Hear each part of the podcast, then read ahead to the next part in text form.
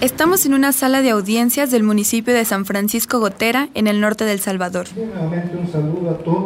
Un campesino de 66 años se alista a pasar al estrado. Está sentado entre el público y lo vemos nervioso ante la presencia de los abogados. Inicia la audiencia y la defensa presenta una petición que busca dilatar el juicio. El juez la escucha pero la niega. Después de 40 minutos llega el turno del testigo. A pedir al señor Genaro Sánchez Díaz, si se encuentra presente en esta sala de audiencia, que se ponga de pie. Genaro se levanta, camina y se sienta en una silla al lado del juez. El aire acondicionado congela la sala y contrasta con los más de 30 grados afuera en la calle. ¿Jura usted por Dios decir la verdad a todo lo que se le va a preguntar en esta mañana? El tono de voz de Genaro es bajo, pero contesta que sí. Se acomoda en la silla e inicia su testimonio. Quisiera que me diera sus nombres y apellidos. No es la primera vez que Genaro comparece ante este juzgado.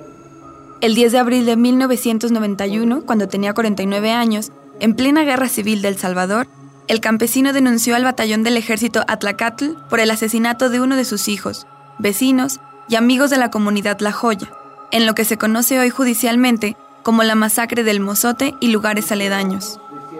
El testimonio quedó registrado en un documento que hoy, 26 años después, lee el asistente del juez. El día 10 de diciembre de 1981, el ejército del gobierno incursionó al lugar La Arada Vieja, jurisdicción de Jocoitique, como eso de la una de la tarde, y disparaban de dicho lugar hacia el cantón La Joya, que los disparos los hacía la tropa sin conocer a ninguno de la tropa, que al mismo tiempo vio que aterrizaba helicópteros en su primera declaración, Genaro contó que se salvó porque él, su esposa y cinco de sus hijos huyeron cuando comenzaron los disparos.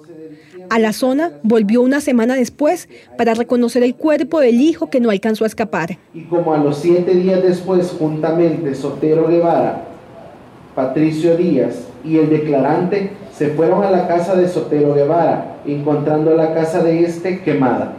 Y fuera de ella los cadáveres de Petrona Chicas Catalina Chicas menor, Roque Guevara, este de cuatro años de edad e hijo del declarante natural.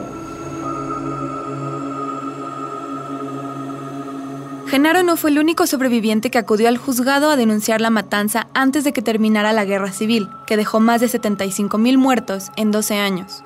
Entre 1990 y 1991, 16 sobrevivientes más denunciaron la masacre.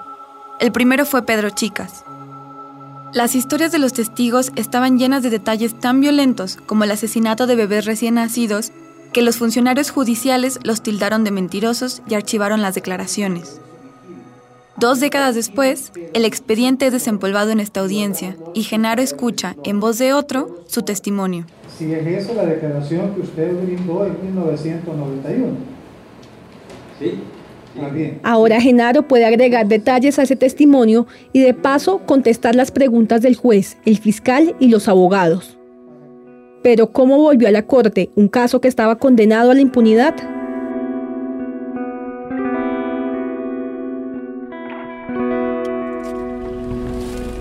Buenas. ¿Dónde vive Dorila? ¿Dorila? Sí. Con la ayuda de Serafín, que nos guía por las comunidades de Morazán, buscamos una de las pocas casas que se mantuvo en pie después de la incursión militar de 1981. Entramos al patio de la casa y aquí está ella. Mi nombre es María Dorila Márquez de Márquez. María Dorila goza de buena memoria. Recuerda cada detalle de la llegada de los militares a su caserío. Cuenta que en los primeros días de diciembre corrió el rumor de que el ejército salvadoreño iba a enfrentar a la guerrilla en la zona. Los rumores también sugerían que los habitantes debían de reunirse en la plaza del Mozote para estar a salvo. Que los militares le habían dicho que, que se salieran para la plaza, que allí se iban a salvar. Y entonces las personas de todas estas casitas se habían salido. Acá solo habíamos quedado nosotros en esta casa. Pero ni Dorila, ni su esposo, ni sus dos hijos, uno de ellos de brazos, salieron a la plaza. Se quedaron en su casa, la misma en la que estamos hoy, hasta que los soldados comenzaron a buscar en las viviendas cercanas. Así que vio mi esposo que habían quemado todas las casas, me dijo que no saliéramos. A ver, de allí se veía la casa de la hermana de él. Allí se había ido a refugiar un hermano de él que estaba con, con la compañera de vida embarazada y vimos cuando llegaron los militares, se oían ráfagas. Después salió un soldado corriendo y una niña salió adelante de él con un niño en la cintura gritando y llorando. Y el soldado atrás, se fueron para atrás de la casa. Se escuchó otra ráfaga, ya no lloró la niña. El miedo hizo que la familia intentara huir a la comunidad vecina Los Toriles pero no llegarían muy lejos. Cuando ya habíamos cruzado todo ese plan, nos hicieron ráfagas los soldados que estaban ahí en ese otro cerrito donde estuvieron disparando el mortero. Y allá me quedé yo parada, iba con el niño chineado, uno y el otro que iba caminando al par de mí. Y mi esposo, yo me acuerdo en ese tiempo hasta sombrero usaba, levantaba la mano con el sombrero para que vieran que no andábamos armas y yo levantaba una mano porque el otro llevaba el niño. Se escondieron en un maizal y en medio de las balas decidieron volver a casa. Cuando ya veníamos llegando me dice mi hijo, ay mami, me pegaron, me dice. Le dije yo, no papita, ha de ser alguna espina. Y yo no le presté mucha atención a mi hijo. Acá estaba una banca, me senté, el niño se sentó al otro lado y se recostó en mí. Subió el pie y vi que era cierto que me le habían dado un balazo a mi hijo. Con el niño herido, a la familia solo le quedó esperar nunca entendieron por qué los militares no entraron a su casa. La noche del 11 de diciembre intentaron huir por segunda vez. Caminaron horas, pero la luna llena evitaba que se pudieran ocultar bien y alentó su paso. Estaba amaneciendo cuando llegaron a los toriles, justo para ver cómo caían las últimas casas. A ese hermano de mi esposo lo asesinaron con toda la familia. Ahí asesinaron todas las personas. Ahí pasamos, solo vimos que estaba quemándose lo último de la casa, pero como estaba algo oscuro todavía no los vimos a ellos.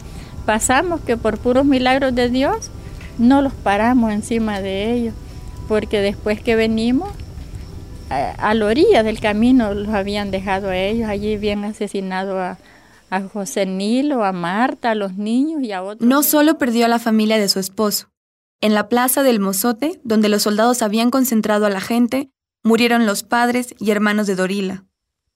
Casi mil salvadoreños fueron asesinados por fuerzas del Estado entre el 10 y el 13 de diciembre de 1981, en ocho poblaciones de Morazán. No hubo tiempo para buscar o sepultar a las víctimas.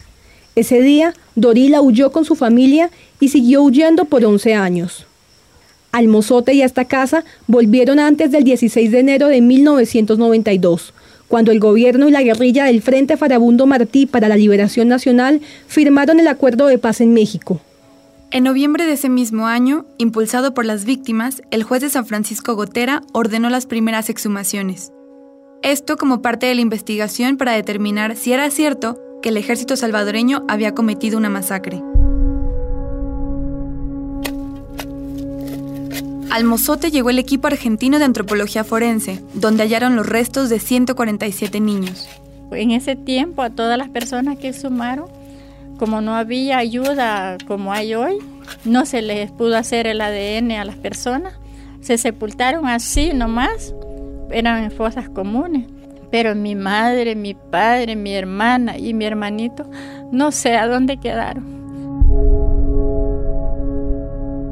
Cuatro meses después, el 20 de marzo de 1993, y en medio de la investigación, el gobierno, el FMLN y la Asamblea Legislativa aprobaron la ley de amnistía. La ley frenó todos los procesos judiciales por los crímenes del conflicto y desconoció el informe de la Comisión de la Verdad que señalaba al ejército como autor de la masacre. Fue un duro golpe para las víctimas.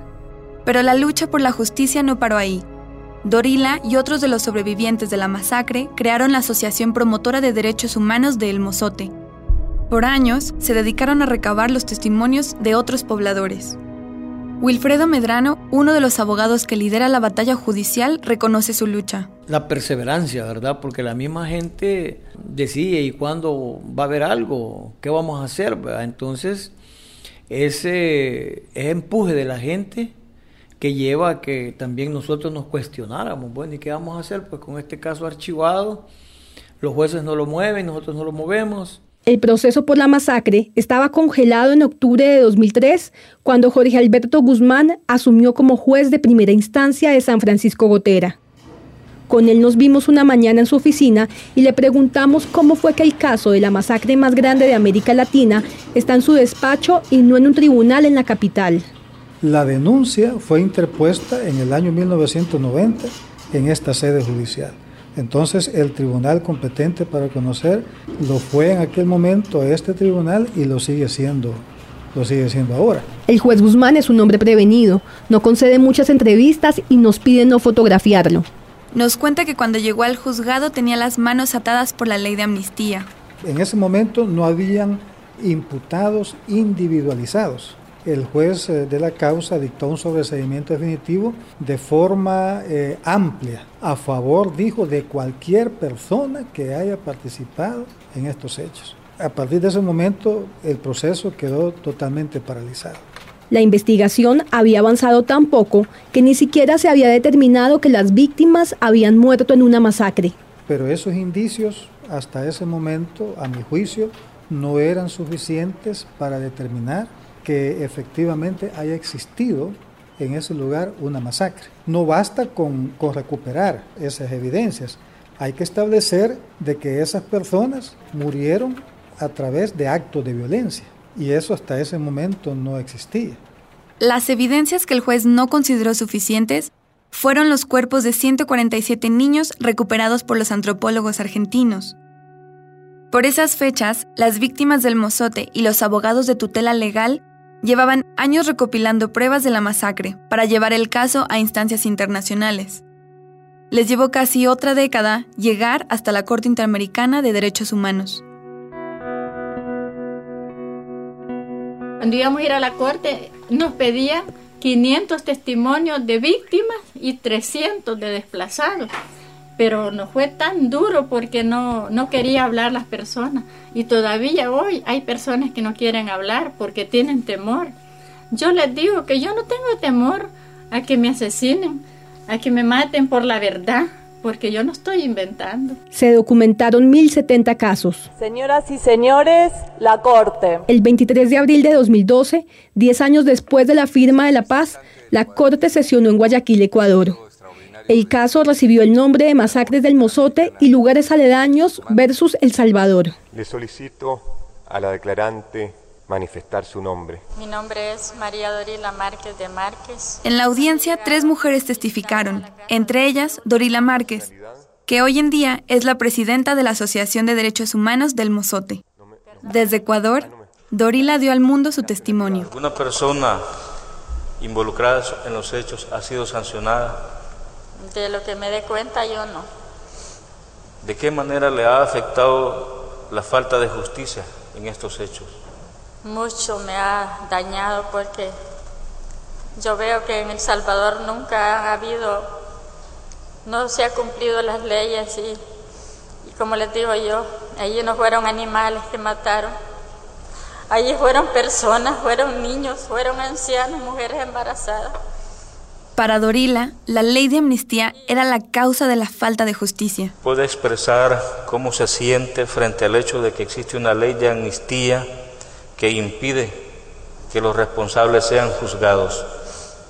Me duele mucho y yo eso es lo que pido, que deroguen esa ley, para que investiguen. Yo no es que odio a las personas que lo hicieron, pero si en El Salvador hubiera pena de muerte sería poco para esas personas que hicieron eso. Pero yo no pediría eso.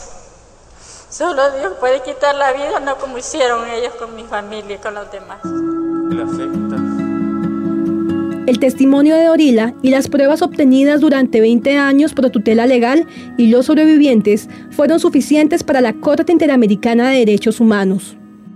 Seis meses después de la audiencia, el 25 de octubre de 2012, la Corte, en una sentencia histórica, condenó al Estado salvadoreño por la masacre del Mozote y otras siete poblaciones de Morazán. Concluyó que El Salvador violó el derecho a la vida, a la integridad personal y negó a las víctimas el derecho a la justicia, ordenó el inicio de un proceso de reparación, que se realizaran las exhumaciones que faltaban, además de identificar y entregar los restos. Sobre todo, exigía garantizar que la ley de amnistía no siguiera siendo un obstáculo para la investigación. A la justicia salvadoreña le tomó otros cuatro años acatar esto último. Finalmente, el 13 de julio de 2016, las víctimas escucharon la noticia que habían esperado por décadas. La Sala de lo Constitucional de la Corte Suprema de Justicia de El Salvador declaró inconstitucional la ley de amnistía general aprobada en 1993, un año después de que concluyera la guerra civil que duró más de 12 años y que... La decisión generó polémica. Desde el gobierno, liderado en ese momento por el partido político del FMLN, se dijo que la sentencia ponía en peligro los logros del acuerdo de paz y la oportunidad de buscar justicia por los crímenes del pasado polarizó a la opinión pública. Y aquí realmente si tú te buscas, no hay nada, o sea, solo hay un murito por ahí que dicen los nombres y ya está, y algunas cosas, y la mayoría está callado. En San Salvador nos reunimos con Santiago Nogales, dramaturgo, y su esposa, la actriz Rosario Ríos. Por años se han dedicado a explorar el tema de la memoria histórica a través de las artes y la educación. Con su compañía de teatro Moby Dick han puesto en escena temas de los que poco se habla en el país, como la tortura y la desaparición forzada de las más de 8.000 personas que dejó el conflicto. Yo quiero la muerte en gracia. Yo quiero un sepulcro, una fosa, una lápida, aunque sea. Tal vez abrir un poquito heridas a los que están completamente indemnes a lo que ha pasado, pues. Porque no puede ser, o sea, yo te vuelvo a decir con los chavos, con los jóvenes, con todos los... Están muy, hay muchos... Es olvido absoluto. Que, no tienen ni idea. Absoluto. O ¿Qué dices? Por favor, o sea, o sea, se han estado matando entre todos. Y eran tus abuelos, o tu, no, no, tus abuelos, tus papás como muy bien has dicho, lo mejor que le puede pasar a una herida que se está pudriendo es, es sajarla y que salga la mierda, que salga la porquería. Y luego que, que cicatrice en limpio, ¿verdad? Pero sanar es difícil para un país que vivió en silencio los traumas. Desde el Estado se impuso el olvido a las víctimas, como un requisito para construir la paz. Los padres callaron las heridas y los hijos desconocen los horrores. Lo único que parece unir a estas generaciones es un pacto de impunidad. Ayer con el conflicto armado, y hoy con la violencia que dejan las pandillas. El fin de la amnistía abrió un espacio de esperanza. El 30 de septiembre de 2016, el juez de San Francisco Gotera, Jorge Alberto Guzmán, reabrió el caso El Mozote. El primer paso fue identificar a los presuntos responsables del operativo militar. 32 nombres salieron a la luz.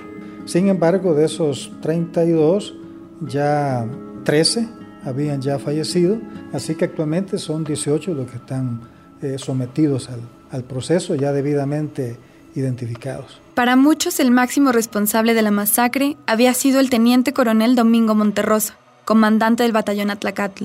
Hay muchos testigos y sobrevivientes que lo vieron dando instrucciones y ordenando cómo tenían que torturar a los campesinos para sacar algún tipo de información. Nunca pagó por sus crímenes, fue asesinado por la guerrilla en un atentado en 1984 durante el conflicto. Al final fue considerado héroe nacional e incluso se levantaron monumentos en su nombre.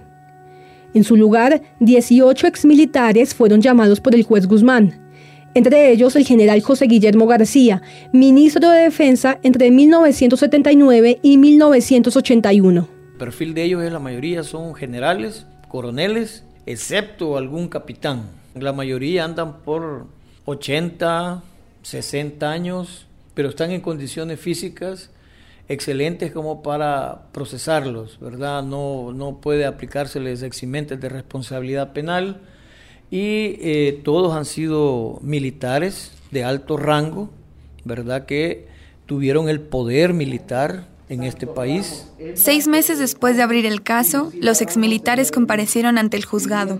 Fue el 29 de marzo de 2017 y quedó grabado en la memoria de Dorila como el día en que los militares se volvieron a burlar de ellos. Y cuando el, el secretario del señor juez le estaba dando lectura de todo lo que les acusaba, ellos estaban pegando con los codos, se secreteaban, se reían, nos miraban y se hablaban en los oídos y no le prestaban nada de atención a lo que le estaban dando lectura de, la, de lo que le estaban acusando. Y digo yo, ¿por qué a las víctimas lo vuelven a revictimizar?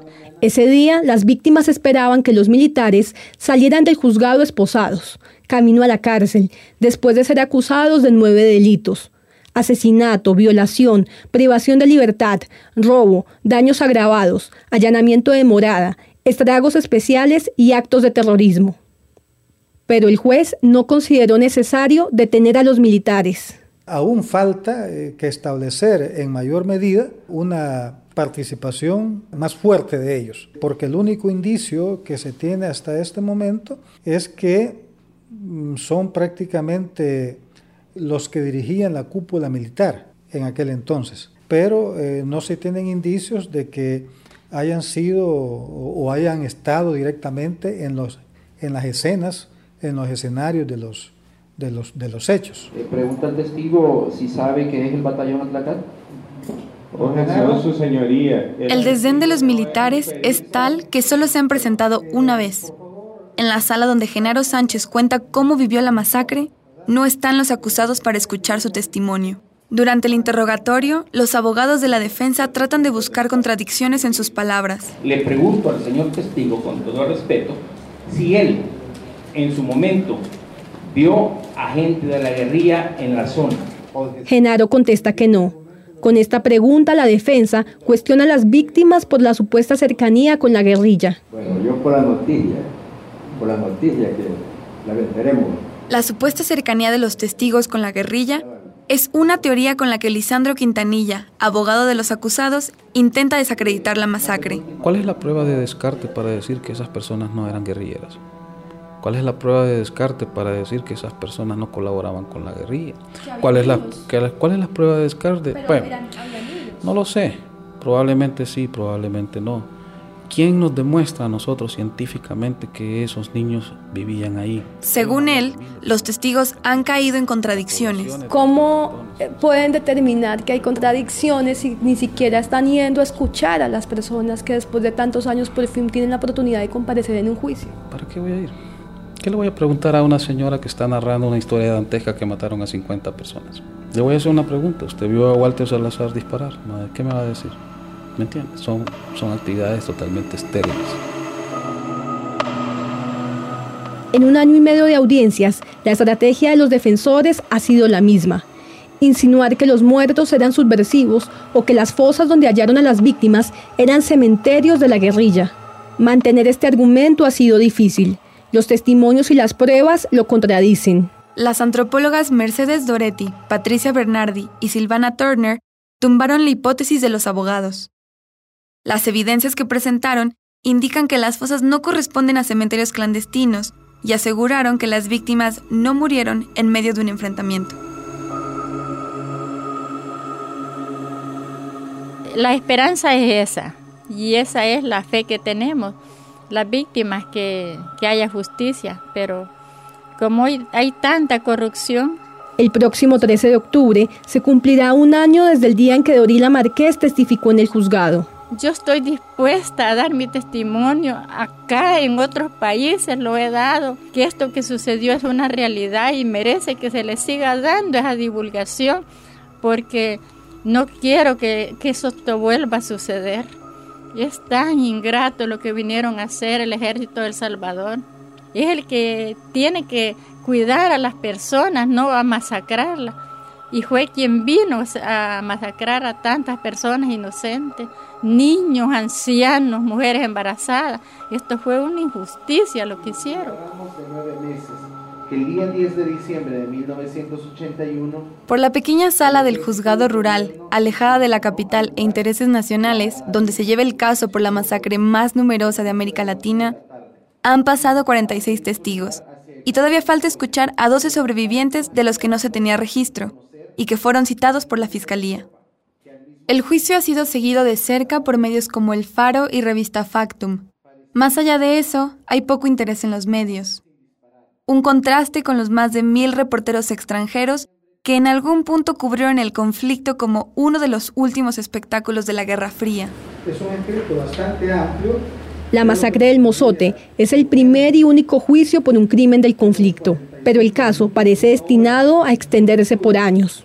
A principios de septiembre, un juez de la Corte Interamericana, la misma que condenó al país por el crimen, visitó los caseríos de Morazán y exigió al Estado salvadoreño destinar más recursos a la Fiscalía y al juzgado que lleva el caso. La tarea es titánica. El expediente tiene más de 19.000 páginas y solo hay ocho personas para revisarlas. La gente está muy, muy consciente, contenta de que por primera vez ha visto sentado a los responsables de quienes les asesinaron a sus seres queridos. Los ha visto, para ellos es ser un sueño, que nunca lo iban a ver. Ahora el otro sueño es que esto continúe, que se dé un, si sigue el proceso, puede darse una sentencia condenatoria. En El Salvador, los sobrevivientes han esperado 36 años para poder contar el daño que vivieron, las pérdidas infinitas y el dolor que han llevado a cuestas desde entonces. Sin embargo, sus historias también son un ejemplo de resistencia y de organización, de la lucha por recuperar el pasado para construir un futuro de verdadera paz. En países como los nuestros, historias como las de Amadeo, Serafín, Dorila y Genaro bien podrían ser un reflejo de las heridas que han causado nuestros conflictos. Estos relatos, creemos, son fundamentales para Colombia y México, donde se habla de un futuro de paz tras años de violencia. ¿Qué podemos aprender de la experiencia de El Salvador, que hace 26 años empezó a transitar estos caminos?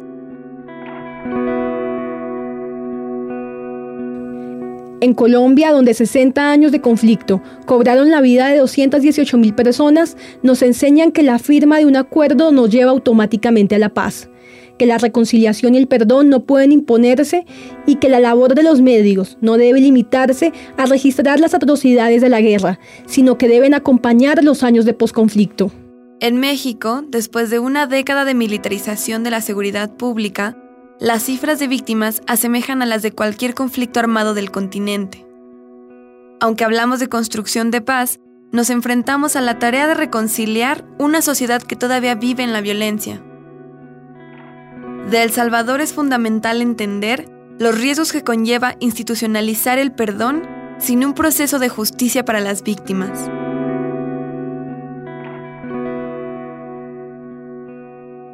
En el próximo capítulo.